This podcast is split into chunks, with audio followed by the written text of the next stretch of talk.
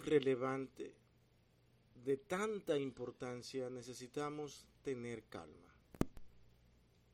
Necesitamos pensar, razonar lo que un hombre como Pablo, Dios lo haya llamado para una misión tan alta. Hablarnos de principios, cosas que usted y yo debemos hacer para que nuestra vida cristiana sea provechosa. Y es el título que estamos nosotros tratando en esta ocasión. Imaginémonos a una persona como Pablo diciéndonos esto es lo que tenemos que hacer, esto es lo que Dios ordena, este es el cuidado que debemos tener para poder nosotros alcanzar una vida más fructífera, más bendecida por Dios y dirigida por Él y nosotros poder ser luz en un mundo de pecado. Pero lo impresionante es que nosotros deberíamos preguntarnos, Señor, ante un tema tan fuerte como este, ¿cómo es que tú utilizaras a Pablo y lo dejara en su misma condición de pecado? Un hombre pecador como usted y yo es el escogido para decirnos palabras que nosotros debemos estar atentos para andar en ellas. Cuando posiblemente pediríamos nosotros a gritos, Señor, ¿por qué no enviaste a un ángel para enseñarnos estas cosas directamente de alguien que no tuviera ningún tipo de mancha y de pecado? Bueno, envió a Cristo y lo rechazaron podía enviar un ángel, pero el Señor, posiblemente nosotros pensando, dice, ¿para qué? Vamos a enviar a un ángel. Si no fueron estos ángeles que están aquí conmigo los que pecaron, fueron ellos los que pecaron, vamos a trabajar con ellos mismos y que ellos mismos entiendan qué es lo que en verdad yo quiero para ellos. Y para eso Dios reparte dones, reparte capacidades, llama a personas, los prepara, los utiliza, pero sin que ellos mismos entiendan que son superiores a nadie. De tal manera que lo que queremos decir, mis hermanos, es que al pararnos detrás de este púlpito nadie puede considerarse mejor que el que está sentado.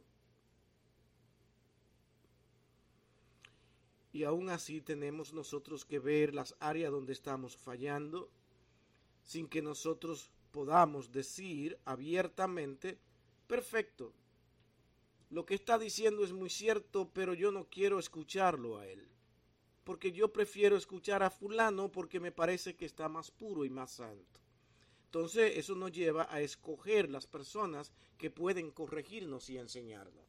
Lo que Pablo está enseñando cuando abre su boca es diciéndole, nadie puede decirme que realmente alguien es mejor que yo para poder enseñar, ni yo puedo decir que soy peor que nadie para poder enseñar, porque quien va a hablar a través de lo que es la verdad es Dios mismo usándonos como instrumento por su entera voluntad.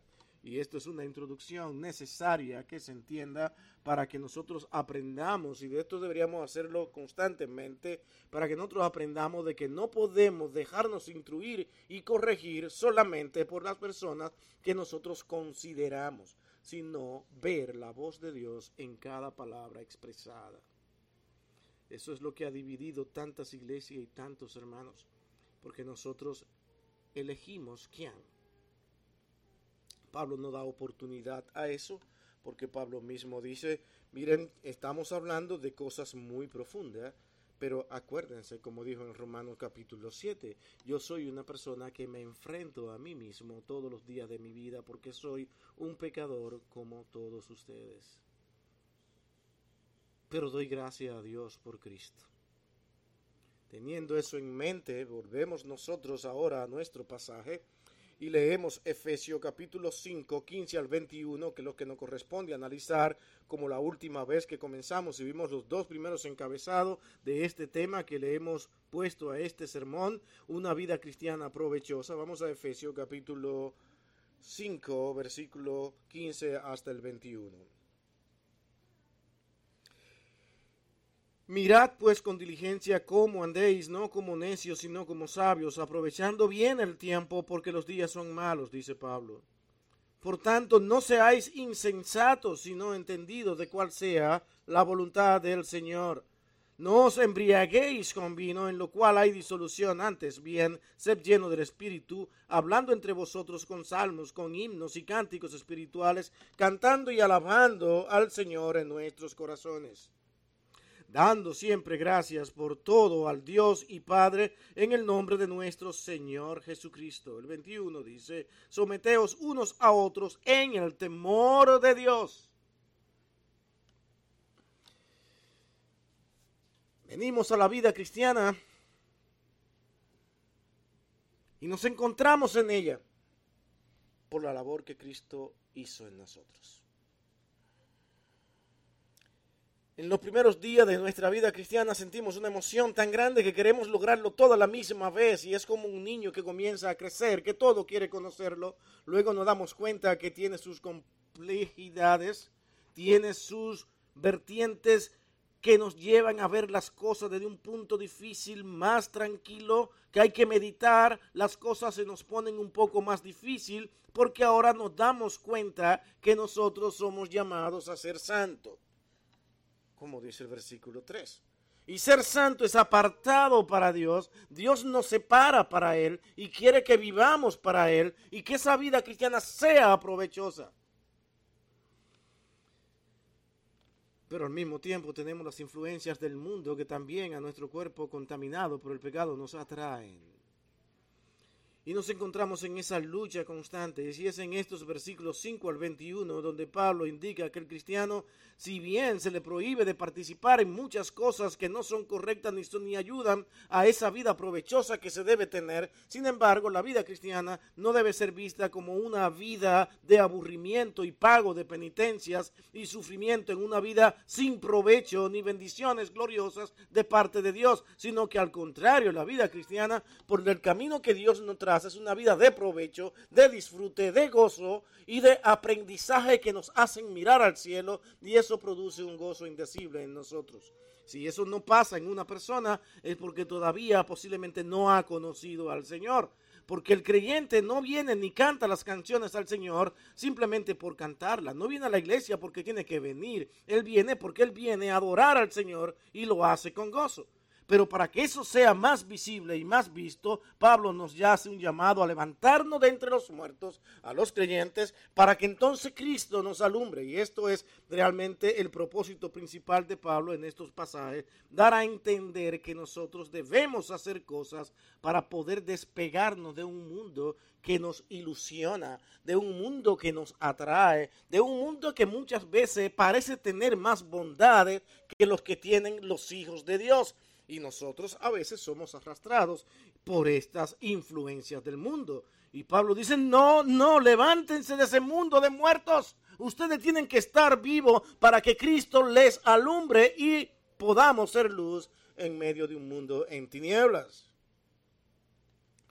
Y es así como la semana pasada, la última vez que tuvimos acá, perdón, nosotros realmente vimos que el cristiano le es urgente cuidar ciertas cosas. Y vimos en el mismo versículo 15 que debía cuidar su andar. No vamos a abundar en eso nuevamente, pero sí vimos eso. Cuidar su andar, cómo camina, dónde va, dónde lleva su cuerpo, qué hace, dónde lo guía.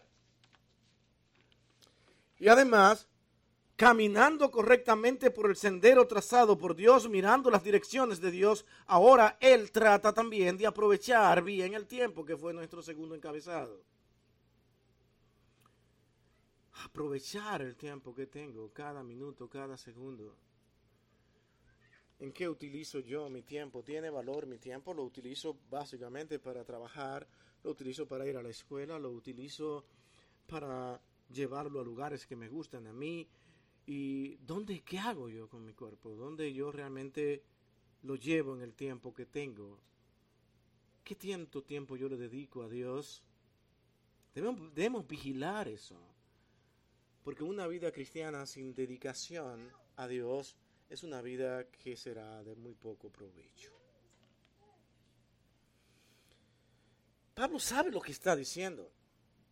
Y una de las cosas interesantes, mi hermano, que usted no va a encontrar una mejor descripción de lo que es el ser humano en ningún escrito de este mundo que el que tenemos en nuestras manos. Porque quien describe perfectamente lo que es usted y yo es el Dios que nos hizo. Nadie puede saber mejor de un auto que aquel que lo hizo. Que aquel que conoce todas sus partes, todos sus alambres, todas las informaciones que ese vehículo tiene, porque él lo creó. Los demás tienen que estudiarlo para ver cómo lo hizo.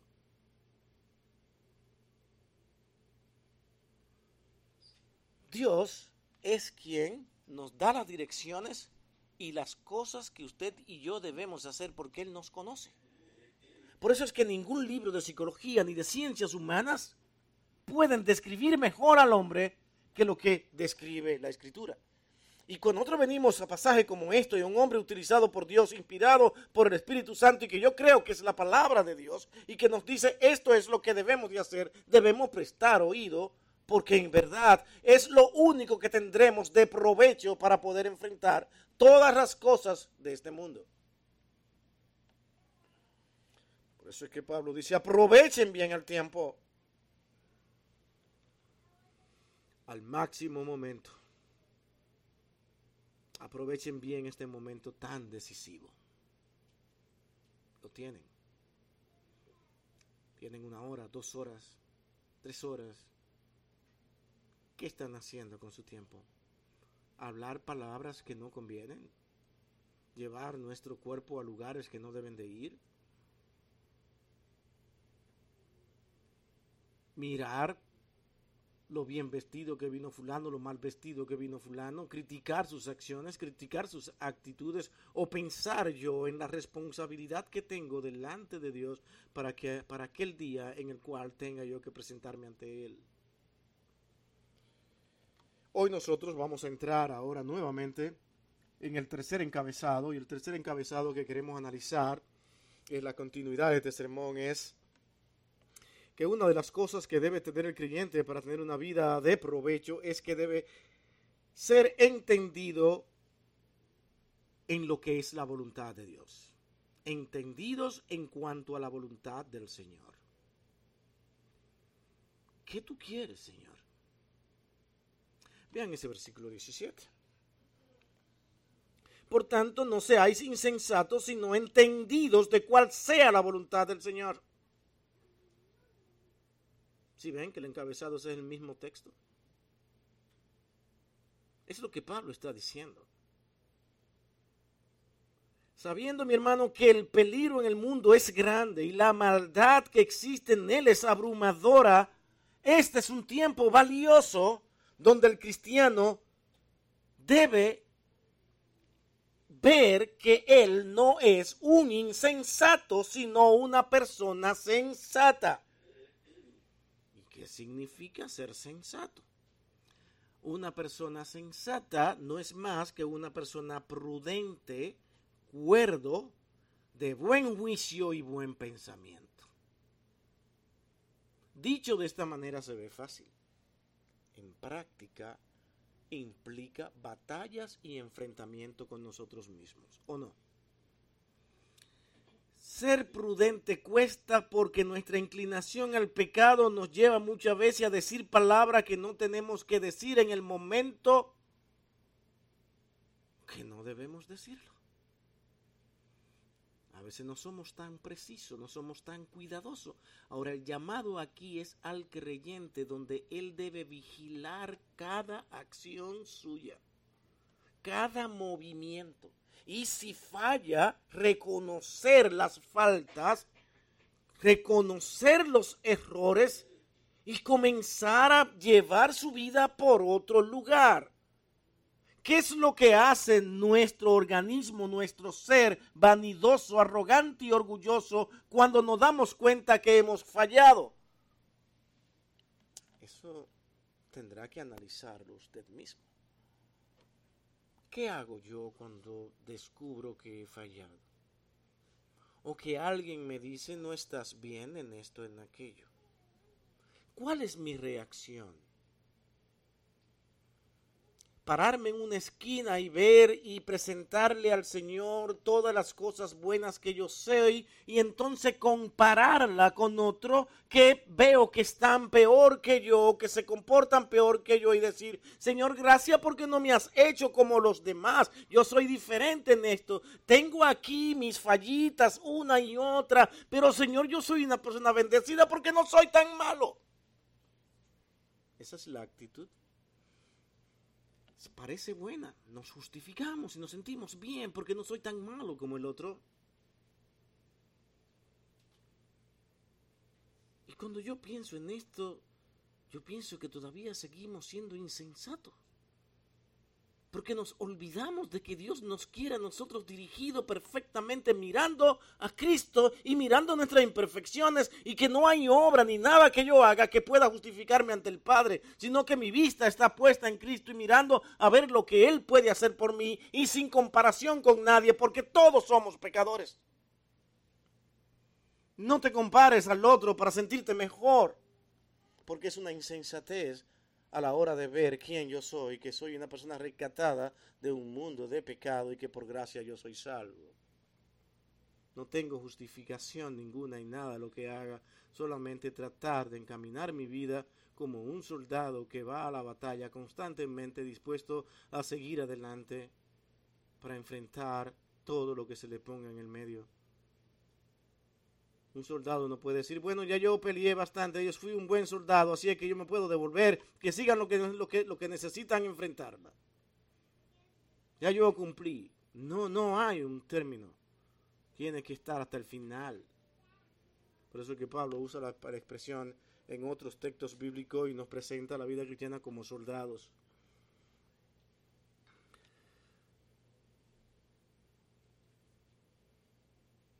El cristiano en su avance de la vida cristiana va dejando la insensatez hasta llegar a ser un entendido de la palabra de Dios. Y ese es el crecimiento espiritual, ir entendiendo cada día quién Él es. ¿Sabe que la madurez es esa? La madurez espiritual es esa. ¿Quién yo soy? No es adquirir conocimiento para demostrar que soy mejor sino que una de las cosas más increíbles que tiene la vida cristiana es que a, mayor conocimiento más nos humillamos porque más reconocemos quién soy yo y mientras más nos vemos por dentro y quién yo soy, más merecedor de gracia me veo que tengo que ser. Porque tengo que decir, Señor, y tú me salvaste a mí, y es a mí que me has salvado. Aquel que se pone el flu de super santo y sale afuera diciendo, ya he llegado a, un nivel donde la madurez mía ya es superior a los demás y ahora yo soy mejor que aquel y mejor que el otro, todavía no ha entendido la vida cristiana.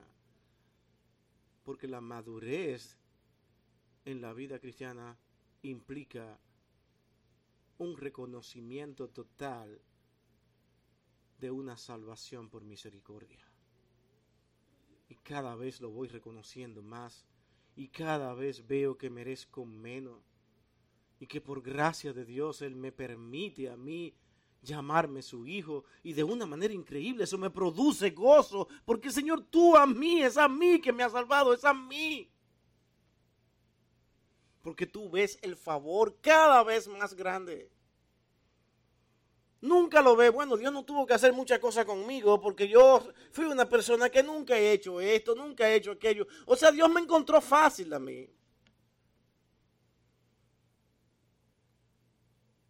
No le di tanto problema, siempre he sido bueno, pero mira, Él me llamó porque me vio que yo era una persona que le podía servir. ¿Te creen que Dios ha hecho eso? Él no vio a todos como perdidos porque todos estaban muertos en sus delitos y pecados. Y dentro de ellos Él quiso salvar a quien Él quiso, no porque ellos hicieran nada. Nadie ha hecho nada para que el Señor diga, bueno, no quería salvar a este, pero tengo que salvarlo.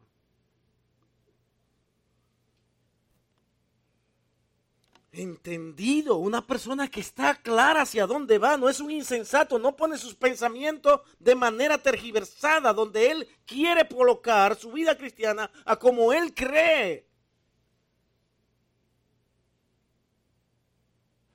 Y puede hacer muchas penitencias, puede hacer muchas cosas para que Dios le escuche. Déjame torcerle un poco el brazo a Dios para que Él se vea obligado a escuchar mis oraciones. Es que el hecho de tú hacer una oración sincera y honesta incluso viene de parte de Dios porque Él quiere utilizarte y prepararte y guardar tu corazón para una misión. Y nos prepara para que todos nos ayudemos mutuamente. Dios trabaja de esa manera, utilizándonos y preparándonos a todos nosotros para misiones que Él tiene con nosotros. No porque nosotros estamos en una esquina preparándonos para demostrarle a Dios que yo soy muy bueno y que yo puedo, yo sí puedo, yo sí puedo, yo sí puedo. No, eso no funciona en la vida cristiana. Es la misericordia y la gracia de Dios que nos coloca donde Él quiere. No seamos insensatos, sino entendidos de la palabra de Dios, dice el texto. Entiendan lo que Dios nos está diciendo. Si no, su vida cristiana no va a ser de provecho. Van a vivir de penitencia en penitencia, flagelando sus cuerpos, maltratándose a sí mismos, dejando de disfrutar la vida cristiana, porque ustedes piensan que todo depende de ustedes. Y eso es una insensatez. La prioridad, la prioridad número uno de nuestro Señor fue hacer la voluntad de su Padre para darnos dirección, no la de Él.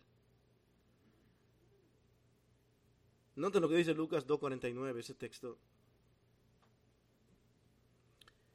Dice ese texto, entonces Él les dijo, ¿por qué me buscáis? ¿Por qué me buscabais? ¿No sabías que en los negocios de mi Padre me es necesario estar?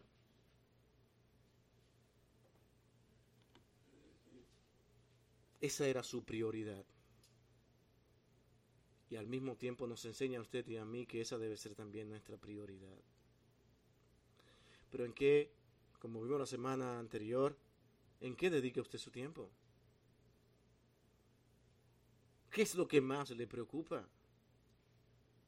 Hacer la voluntad del Señor o hacer su propia voluntad, sus metas, lo que usted quiere lograr, quiere alcanzar. Y en ese proceso entonces usted, usted se desvía más de Dios y le da un poquito a Dios. Y cuando se puede, porque Señor, tú sabes que yo estoy muy ocupado haciendo lo que tengo que hacer.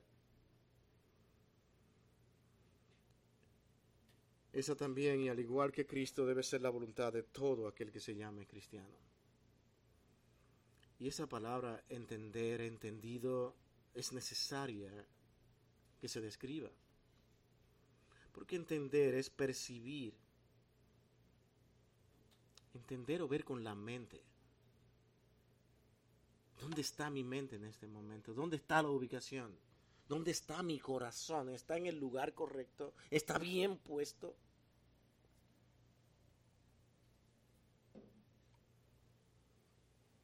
El cristiano debe ver cómo los mandamientos de Dios deben gobernar su vida se preocupa por eso. Que sean los mandamientos de Dios los que gobiernen y controlen su vida. Es tan fácil nosotros buscar pensamientos y normas agradables a nosotros y que compaginen con nuestra forma de pensar. Nos gusta eso. Nos gusta que todo sea agradable para mí y que me dé un buen beneficio y que a mí me guste.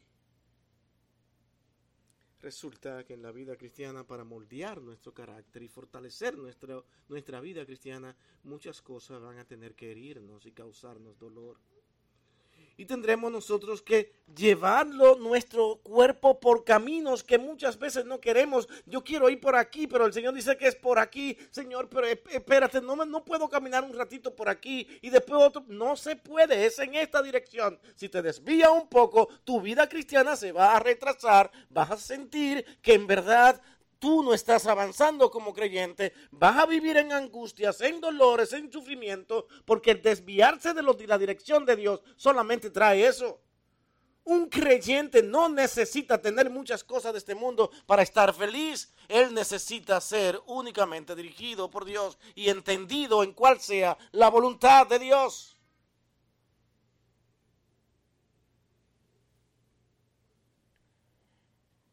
Hay un texto que dice para que entendamos cuál sea la buena voluntad de Dios agradable y perfecta. Y para eso debemos llevar nuestros cuerpos en sacrificio vivo, santo y agradable a Dios, dice Romano capítulo 12, 1. Que no lo tenemos aquí, pero lo cito ahora. Hermanos, debemos continuar estudiando la palabra de Dios para poder determinar si nuestras elecciones son las mejores para hacer la voluntad de Dios. Me resultó tan triste en una ocasión escuchar, y, siempre tengo que recordar esto porque me impactó tanto esto, una persona siendo pastor dijo que que él se preocupaba porque su esposa cuando iba a dar un estudio, ella se preocupaba mucho por estudiar y analizar y, hacer muchas cosas, pero que él no veía eso tan necesario porque la bendición llegaba como quiera, que a veces el sermón él lo preparaba sentado en el banco, ahí Dios le daba un verso y él, y ahí venía la bendición del Señor. No había que estudiar, no había que investigar nada.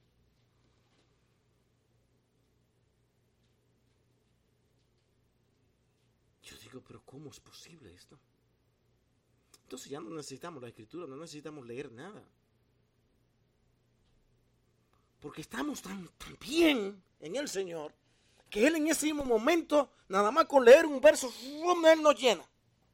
Sin responsabilidad ninguna.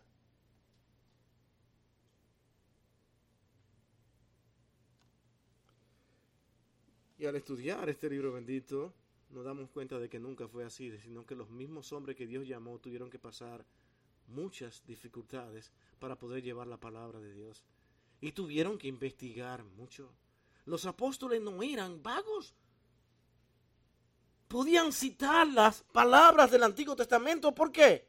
Porque la estudiaban, la analizaban, la escudriñaban, podían hablar de ella. Porque Dios quiere que su palabra sea entendida, buscada, analizada en todo momento para estar entendido en ella. Con ese encabezado de entendido en cuanto a la voluntad de Dios y del Señor, nosotros ahora vemos a Pablo diciéndonos, mi hermano, hay una cosa importantísima que ustedes deben tener en cuenta. Y habla de una manera que es necesaria analizarla cuando vamos a los versículos 18 al 21. Y le vamos a poner el encabezado a esta parte como sed llenos del Espíritu. Un tema de suma importancia en tiempos como los nuestros y que se interpreta de tantas maneras lo que significa la llenura del Espíritu Santo. Sin embargo, Pablo habla de que sí debe haber una llenura del Espíritu. Noten estos versículos, vamos a ir allá. 18 hasta el 21. Dice, no os embriaguéis con vino en lo cual hay disolución, antes bien sed llenos del Espíritu hablando entre vosotros con salmos, con himnos y cánticos espirituales, cantando y alabando al Señor en vuestros corazones, dando siempre gracias por todo al Dios y Padre, en el nombre de nuestro Señor Jesucristo. Someteos unos a otros en el temor de Dios. Cuando vemos este versículo 18, tenemos que preguntarnos, wow, aquí está hablando del vino, de que no nos no, no, no bebamos vino, no, alejémonos del alcohol. Ahora me pregunto yo, ¿cómo es que Pablo viene hablando de algo tan importante para nuestra vida cristiana y de repente él ponga el alcohol? Ah, aléjense totalmente diabólico, todo lo que es el alcohol, eso mata. Y entendemos que no puede haber nada por ahí que tenga alcohol. Pablo está pensando en algo mucho más grande que el alcohol pero lo está utilizando como ejemplo para indicarnos lo que Él quiere enseñarnos. Aunque el alcohol tiene cosas que no son beneficiosas, cosas que nos perjudican, que distorsionan nuestras mentes, que nos hacen hablar palabras que no queremos hablar, Pablo quiere dar a entender de que nosotros debemos, al contrario de eso, llenarnos, embriagarnos con el Espíritu Santo. Porque lo que hace el alcohol, que es lo mismo que hace cuando nosotros nos unimos a todas las influencias del mundo, a sus atractivos, nos embriagamos con todo esto y esto solamente nos hace actuar como personas que están embriagadas, que pierden toda sensibilidad, todo entendimiento, que ahora sus mentes se pierden. ¿Ustedes creen que Pablo está interesado en decir, no beban más, no hagan esto? Para el infierno se van al que toca el alcohol. Pablo está hablando del efecto que hace el alcohol en alguien que se embriaga. Y todos sabían lo que producía. Y ustedes lo saben. ¿Qué es lo que pasa con una persona que se embriaga? A algunos les encanta embriagar a alguien cuando quiere sacarle algunas palabras. Él tiene mucho que decir. Dale, dale vino, dale ron, que él habla. Una vez se pone contentón, la mente comienza a divariar y aquella persona que hizo el intento de que estaba tomando junto con él sin tomar un solo trago, comienza a hacerle preguntas. Y como ya él pierde la sensibilidad de las palabras, la modestia, la prudencia, comienza a hablar como él quiere.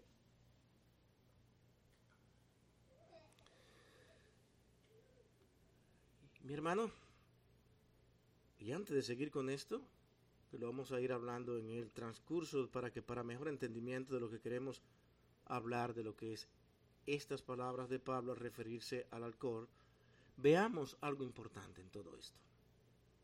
Aquí observamos un contraste.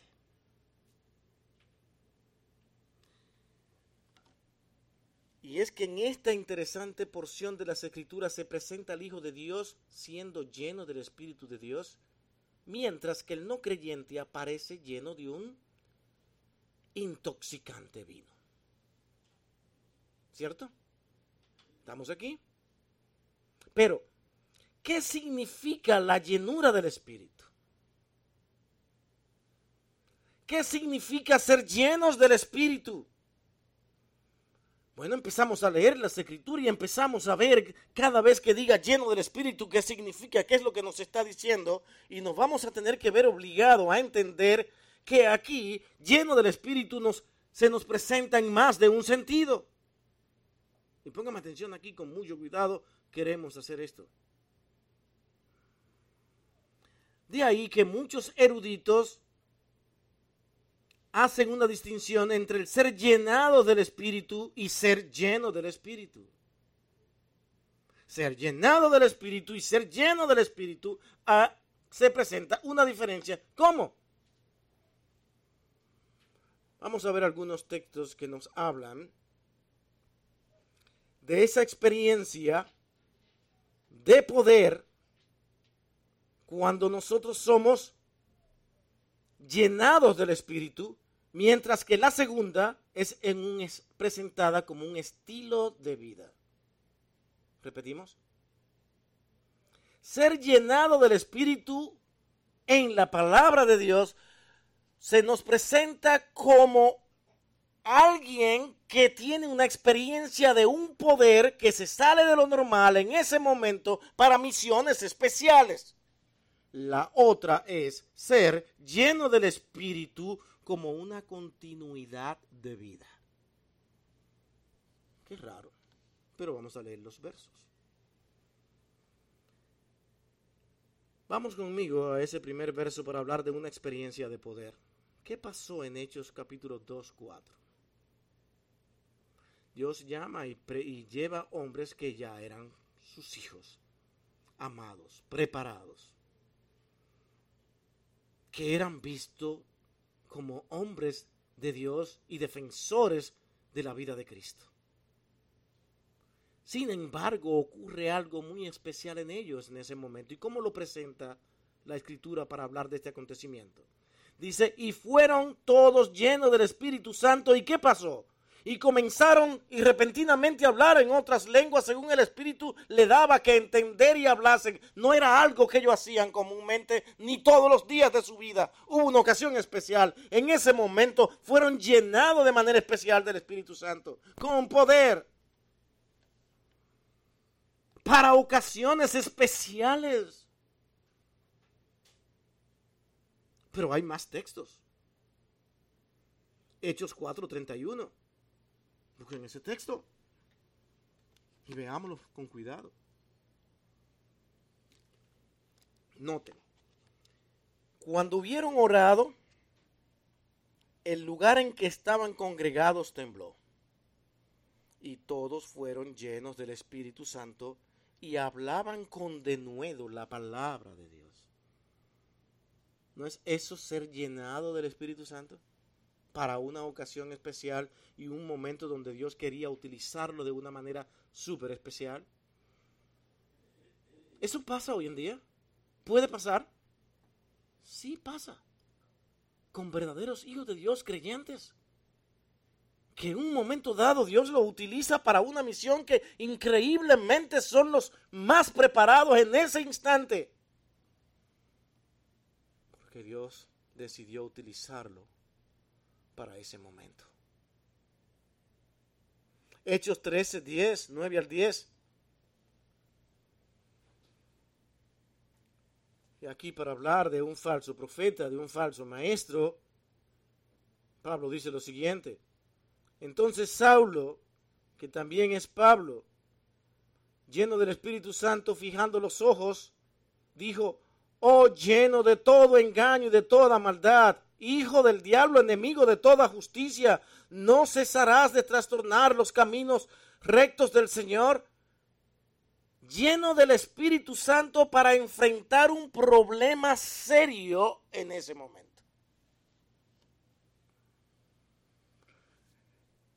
La llenura del Espíritu de Dios se presenta en este momento como una experiencia de poder especial donde Dios utiliza a cada creyente como Él quiere y en el momento que Él quiere.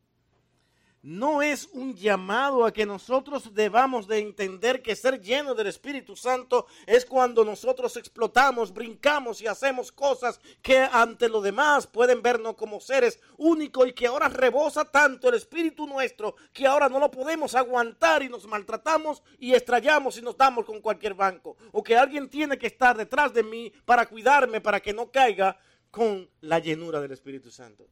No cada vez que esto sucedía era para una misión calmada, consciente, tranquila y para una labor muy especial que Dios quería dar. Eso pasa. Ahora hay un estado, un estilo o condición de vida. Que es la del creyente y es la que nosotros estamos aquí ahora llamando a ustedes a que procuren vivirla para mantener una vida provechosa. Cada vez más dejándose conducir y dirigir por el Espíritu de Dios que los demás puedan ver que en verdad yo amo al Señor, que estoy dispuesto a dar mi vida por el Señor, que el Espíritu de Dios me guía a toda verdad, que quiero que Él sea que me dirige, que yo me humillo ante su presencia, que doy ejemplo de eso, de pureza, de santidad, de amor a Dios y los demás, todo el mundo lo ve.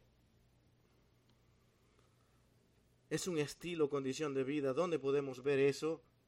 Utilizando la misma palabra llenura del Espíritu Santo, Hechos 6, capítulo 3.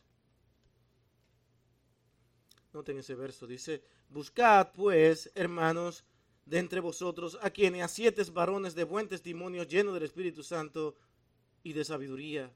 Noten, aquí no está hablando de un poder especial en un momento dado como lo vimos anteriormente, sino busquen a esos hombres que ustedes conocen, que son gente de sabiduría, que son nombres sabios y llenos del Espíritu Santo, a quienes nosotros podamos encargar para este trabajo. Sea que la manera de, de, pureza, de santidad, de integridad es notada cuando tenemos al Espíritu de Dios guiando nuestras vidas. Y estos hombres que estaban llenos del Espíritu Santo, caminando como usted y yo, no estaban dando brinco, ni saltando, ni haciendo cosas extraordinarias, no, porque eso solamente decide Dios cuándo ha de ocurrir, sino hombres que andaban en la luz de Dios. Y es en Hechos 11:24 que nos continúa abundando sobre esto mismo. Hechos 11:24 dice, porque era un hombre bueno y lleno del Espíritu Santo y de fe, y una gran multitud fue agregada al Señor. ¿Sí ven? Solamente le vieron. Solamente Dios actúa. Era un estilo de vida. Y en Hechos 13:52, otro texto más. Y los discípulos estaban continuamente llenos de gozo y del Espíritu Santo. Un estilo de vida.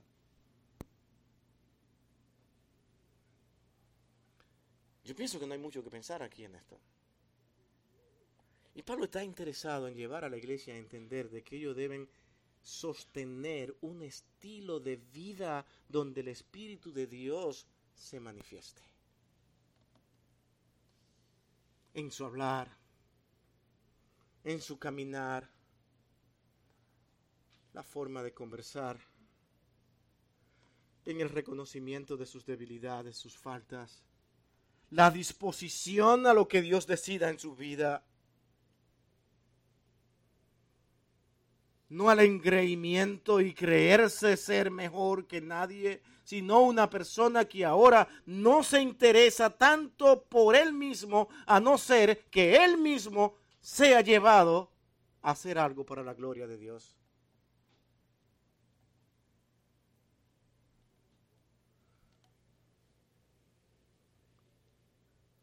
Pero me encuentro con esa palabra disolución del versículo 18 y aquí retomamos lo que comenzamos hace un momentito. ¿Sabe lo que significa disolución? Pablo usa esta palabra aquí Veamos ese verso 18, quiero leerlo nuevamente. No os embriaguéis con vino en lo cual hay disolución. Esta palabra es importantísima aquí en este verso. Los que se embriagan son personas que tienen, están llenos de disoluciones. ¿Pero qué significa disolución? Es una persona que ahora su vida, por estar tan embriagado, ahora se ve que anda en libertinaje. No le importa si se quita la ropa. Hay que estarlo cuidando. Se va a quitar la ropa, cuidado. ¿Cuántos no han visto esos cuadros donde una persona embriagada quiere quitarse todo y hay que roparlo con una sábana, cuidarlo, llevarlo, entrenlo a su casa y comienzan a reírse demasiado y a decir muchísimas palabras que luego ellos se arrepienten. Hoy en día a la gente le gusta hacer eso con los teléfonos y es firmar a esas personas y vemos escenas en muchísimas redes sociales de esta forma. Porque la gente les encanta ese tipo de show. Ver a alguien descontrolado fuera de sí. Es un libertino. Es un hombre que ahora por nunca había hecho eso en su estado normal. Pero ahora hay disolución. Todo parece despegarse de él. Ya no le importa a nadie. Es alguien que se deja llevar sin control. Y Pablo utiliza aquí el ejemplo para de, lo que es el alcohol, de lo que pasa en una persona que se deja influenciar por el mundo. Acuérdense del tema que él viene siguiendo y lo que vimos la semana pasada. Andar en los caminos de Dios es no dejarse influenciar por nada de este mundo. Y ahora el llamado que está aquí. No anden como los borrachos. No caminen como ellos que cuando estén a punto casi ya, que después que se dan un traguito y están pensando que se van, se van a emborrachar, paren eso, frénenlo, dense cuenta que no van bien y tienen que caminar por otros lados. No lleguen a embriagarse, no se embriaguen con el mundo. Enfrenten al mundo, ese es el ejemplo que él está poniendo. Porque a Pablo le interesan otras cosas más importantes de hablar de un borracho o no un borracho, sino en el efecto que produce la borrachera que es el mismo efecto que produce el mundo en usted cuando usted se deja influenciar por él, se embriaga de él, lo defiende. Y no se da cuenta que ante los ojos de Dios usted está actuando sin saber lo que hace. Por algo el Señor tuvo que decirle cuando lo crucificaron, Señor, Señor, perdónalo, porque ellos no saben lo que hacen. Una persona sin Dios no sabe lo que está haciendo ante la presencia de Dios porque es como un borracho que ha perdido todo su entendimiento. Pero en su mundo él cree que está perfectamente mejor que nadie. No sé cuánto le ha tocado encontrarse con borrachos que manejan y para justificar sus acciones dicen, no, no, no, no, si tú no, tú no me has visto a mí manejando borracho, porque yo cuando manejo borracho es que yo manejo bien. Nadie maneja mejor que yo cuando estoy borracho. Ahí es que yo soy bueno. Ellos se creen su mundo y se convencen de su mundo. Sin embargo, es imposible manejar perfectamente cuando tú estás embriagado. No es verdad de ninguna manera, no hay ciencia que apruebe esto. Pero ellos sí se lo aprueban. Pues así mismo, cuando tú estás embriagado del mundo, tú justificas tus acciones. Porque estás en disolución. Ya no sabes qué hace. Los que están bajo la influencia del alcohol se toman libertades para hacer y decir cosas que jamás harían estando en situaciones normales. ¿Cuántas veces por pasar un buen momento hacemos y decimos cosas tan terribles y tan feas? Y que ofenden a Dios. Y a veces decimos, es que yo soy así. Esa es mi vida, ese es mi carácter, esa es mi forma de ser. ¿Y cree que Dios no lo sabe? Dios lo sabe, pero no te va a justificar nunca. Porque una de las cosas que Dios pide a sus hijos es que sean santos. Y es lo primero que dice en ese versículo 3 de nuestro pasaje. Somos llamados a ser santos. Y santo es apartado para Dios. Y si no eres apartado para Dios y no te importa si haces las cosas para Dios o no, tú no has conocido al Señor por más puro que tú creas que seas, por más que asistas a la iglesia, por más religioso que te creas, jamás si no estás apartado para Dios, preocupándote por ver si cada una de las cosas que tú haces y dices ofende al Dios santo y puro, a ti no te duele eso, tú no has conocido al Señor. No te engañes, no te engañes. ¿Sabe que lo triste? Que llegarás al cielo creyendo que eres un buen creyente. Y el Señor tendrá que decirte, yo nunca te conocí. Te lo está mirando desde aquí ahora. Pero imagínese cuando no hay tiempo para más. Cuando se acabó el tiempo. Allí no hay justificación ninguna porque está frente al Dios de toda sabiduría y de toda santidad que te llamó a ti, a mí, a ser santo, apartado para Él. Pero no hay una lucha, no hay una batalla con tu pecado, con nada, con tu palabra, todo. Tú estás bien.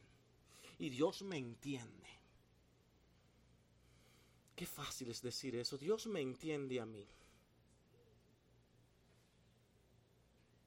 Cuando a través de su palabra te dice a ti lo que tienes que hacer. Por eso es que dice, antes que tú hagas esas cosas y te dejes seducir por todas las cosas de este mundo, las influencias, las cosas que te agradan, el dinero, las mujeres, todos los placeres de este mundo, todas las cosas que en verdad te arrastran y tú quieres llevarla, piensa, piensa, piensa, piensa con cuidado, porque tú eres una persona sensata que no lleva tu vida por donde tú quieres, sino por donde Dios quiere, y eso es ser sensato. Luego te dice entonces, antes bien, hijo mío, sed lleno del Espíritu. Eso sí, embriágate del Espíritu de Dios. Déjate llevar por Él. Y este es el contraste aquí. Un contraste entre ser lleno del Espíritu y lleno de ese alcohol del mundo que nos embriaga y nos seduce. El Espíritu Santo ilumina la mente mientras que el vino la oscurece y la destruye hasta llevarte a condenación eterna. El Espíritu de Dios nos ayuda a controlar nuestros cuerpos con sus apetitos, pero el vino suprime el impulso moral y quita las fuerzas y el control del dominio propio. Mientras más te involucra en este mundo, menos fuerza tiene para servir a Dios, porque más te vas embriagando de él.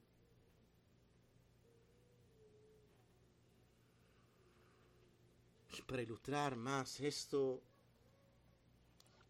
y hablar de los efectos del alcohol mismo en su forma literal y para que veamos la comparación de lo que hace el alcohol y lo que es el mundo en nosotros cuando nos embriagamos de él, es lo mismo.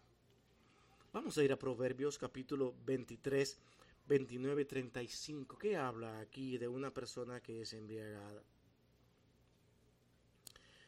Dice, ¿para quién será el ay? ¿Para quién el dolor? ¿Para quién las rencillas? ¿Para quién las quejas? ¿Para quién las heridas en balde? ¿Para quién lo amoratado de los ojos? Para los que se detienen mucho en el vino. Nada bueno les trae para los que van buscando la mistura. No mires al vino cuando rojea, cuando resplandece su color en la copa, se entra suavemente. Qué lindo, qué bello, qué agradable. Eso tengo que tomármelo, eso es lo que quiero. Los deseos, las cosas que me llaman la atención. Porque dice, más el fin como serpiente morderá y como aspi dará dolor. Tus ojos mirarán cosas extrañas y tu corazón hablará.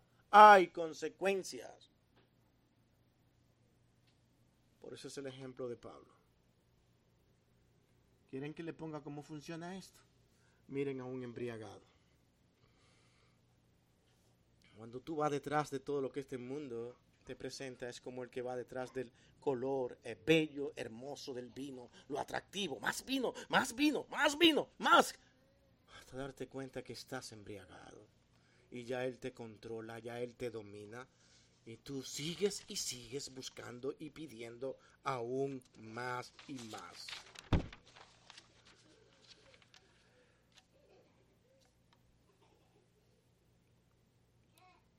versículo 19. Dice, hablando entre vosotros con salmos y cánticos espirituales, los que están llenos de vino. Entiéndase cada vez que decimos vino, es este mundo embriagándonos y seduciéndonos. Cuando quieren cantar, lo único que sale de sus corazones son canciones mundanas porque están embriagados de este mundo y misteriosamente nunca una canción de alabanza al Señor. ¿Qué es lo que más tú cantas cuando estás en tus tiempos libres? ¿Te acuerdas de alguna canción de alabanza al Señor?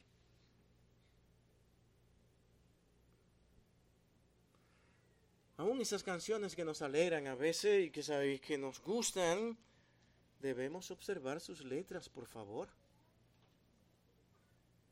no es solo música, no es solo alegría. A veces no nos fijamos y es muy difícil escoger una canción mundana para escucharla sin analizar sus letras, porque a veces el ritmo que nos gusta está siendo tocado. Y nos gusta esa canción, pero las letras llenas de sensualidad, llenas de pornografía, llenos de doble sentido, terminan gustándonos, porque estamos embriagados de ese mundo. Por eso que dice hablando entre vosotros con salmos y cánticos espirituales. Además dice hablando entre vosotros, hablar es importante. ¿Qué hablas? El cantar aquí es hablar un mensaje y dar una enseñanza que sea glorioso ante el Señor y su iglesia. El cantar no es aquí para divertir y entretener a la iglesia. No es traer números especiales, ni traer coros y traer orquestas aquí. Es un acto de adoración, no meramente para introducir el culto y punto. Vamos a introducir para animar a los hermanos para que estén preparados para el sermón es parte de la adoración todo lo que se hace.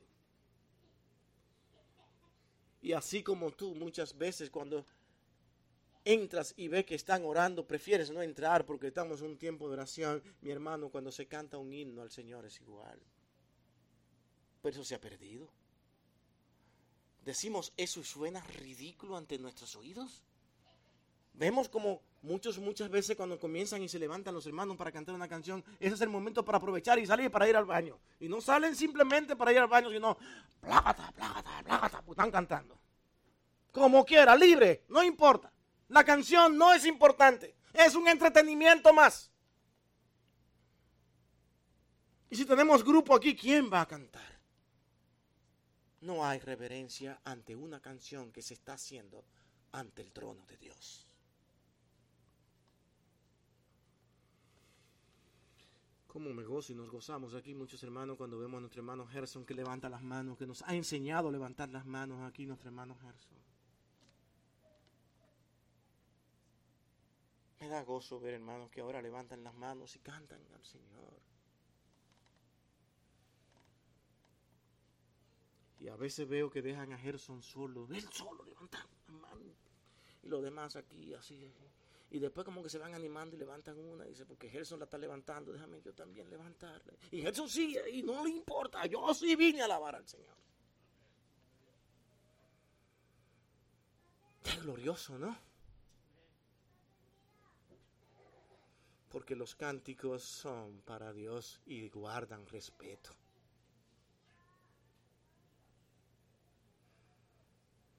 Muchos hermanos llegan tarde e interrumpen cuando se está alabando al Señor. Ah, solo están cantando. ¡Uh! ¡Qué bien! Llegué a tiempo. No, llegaste tarde. Y te perdiste de mucho. Los cantos son mensajes y no ritos ceremoniales. Pablo sigue diciendo en el versículo 20, dando siempre gracias por todo al Dios y Padre. Muchos cánticos son expresiones de gratitud, dice el versículo 20. Las canciones de el mundo están llenas de sensualidad y llenas de carnalidad, pero los salmos, himnos y cántico está tan lleno de espiritualidad.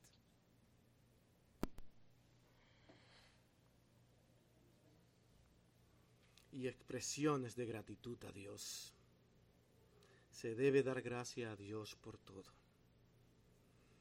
hermano, cuando vemos la labor que está haciendo nuestro hermano Zuriel aquí, esto es glorioso. ¿Creen que el hermano Zuriel no se cansa con la guitarra? ¿Creen que muchas veces dirá, wow, otra vez, hoy me duelen los dedos, practiqué mucho la última vez, la noche anterior? Puede pasar, pero aún así viene. Porque para el Señor, Señor, cuida mis dedos.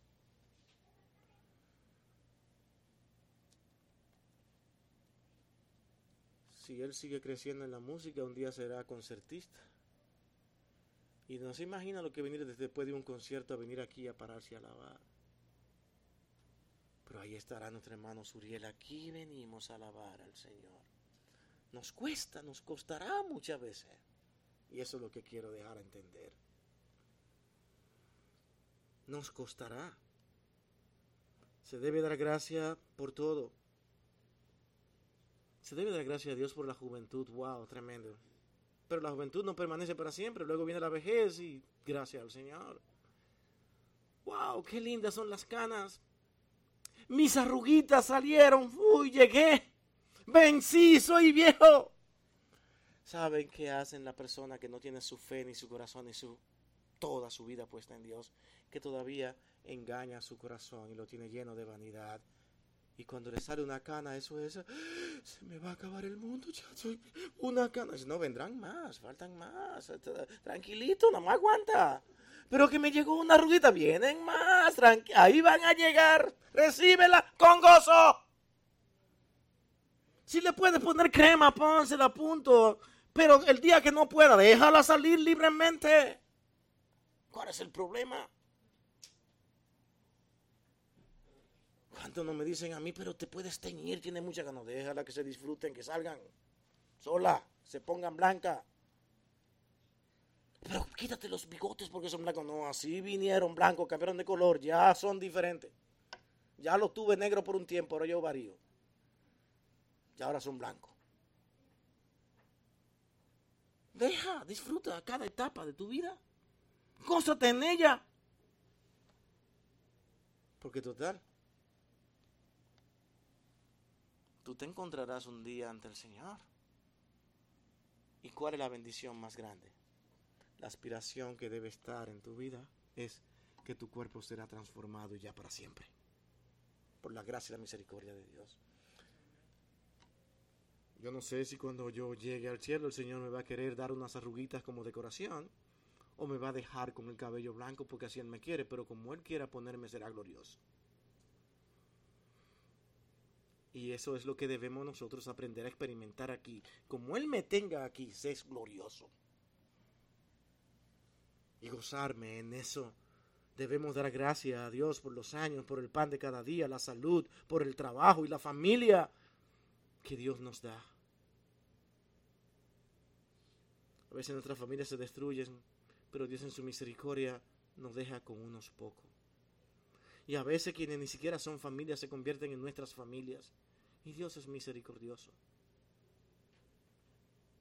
Darle gracias a Dios por todas las bendiciones espirituales, por el tiempo de prosperidad, el tiempo de escasez, tiempo de enfermedad y la pobreza. Pocos o muchos por las fuerzas que Dios nos da para soportar las diversas pruebas. Y ese versículo 21 glorioso, maravilloso, que culminamos con eso cuando dice, someteos unos a otros en el temor de Dios. Qué manera de concluir. Díganme si esto no es inspirado por Dios. Esto no se le pudo ocurrir a Pablo. Pablo estaba hablando, estaba escribiendo. Pero el Espíritu de Dios estaba ahí. Esto es Pablo. Esto es lo que debes de decir. Pablo no necesitaba una musa para inspirarse. Pablo solamente necesitaba la dirección del Espíritu de Dios, la dirección de él y la llenura del Espíritu de Dios para comenzar a escribir en inspiración. Y concluye de esta manera, mi hermanos, después de haber dicho todo lo que hemos dicho, mi hermanos, lo importante en todo esto, sométanse unos a otros en el temor de Dios. Amen todos a Dios y verán, verán la unidad de la iglesia y una vida provechosa. Critíquense, maltrátense y verán cómo destruyen a muchos hermanos y lo harán sufrir, le causarán dolor, celos. Para entrar en competencia, quién es el mejor, este me gusta más, este no. Eso no existe en la vida cristiana, es someternos a Dios juntos como un solo cuerpo.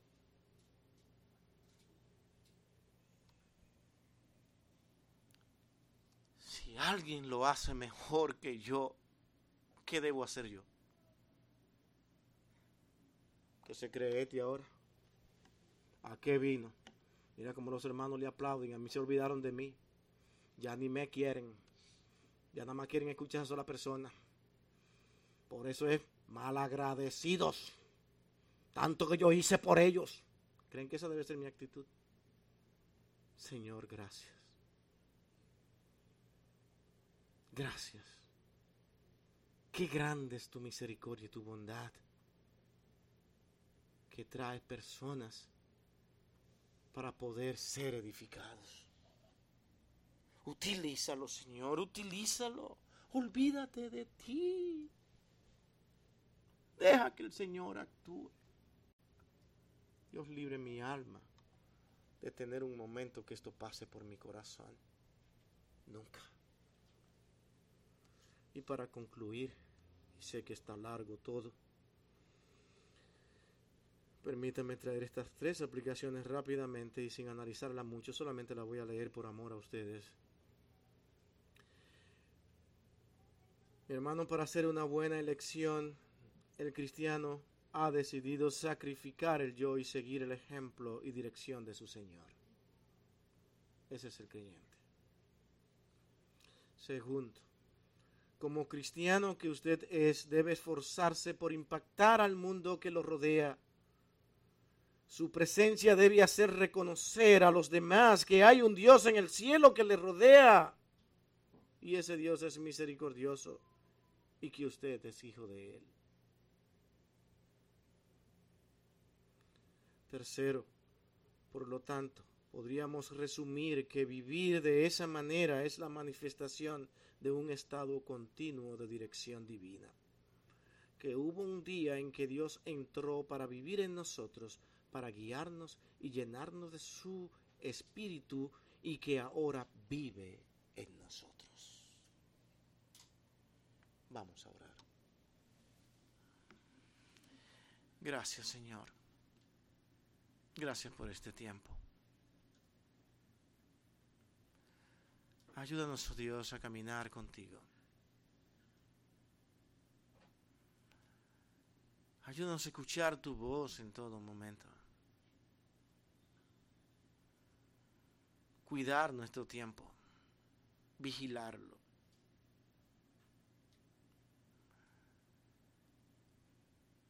Señor, que tú seas quien nos ayude a embriagarnos de tu Santo Espíritu y no de los deseos y cosas de este mundo.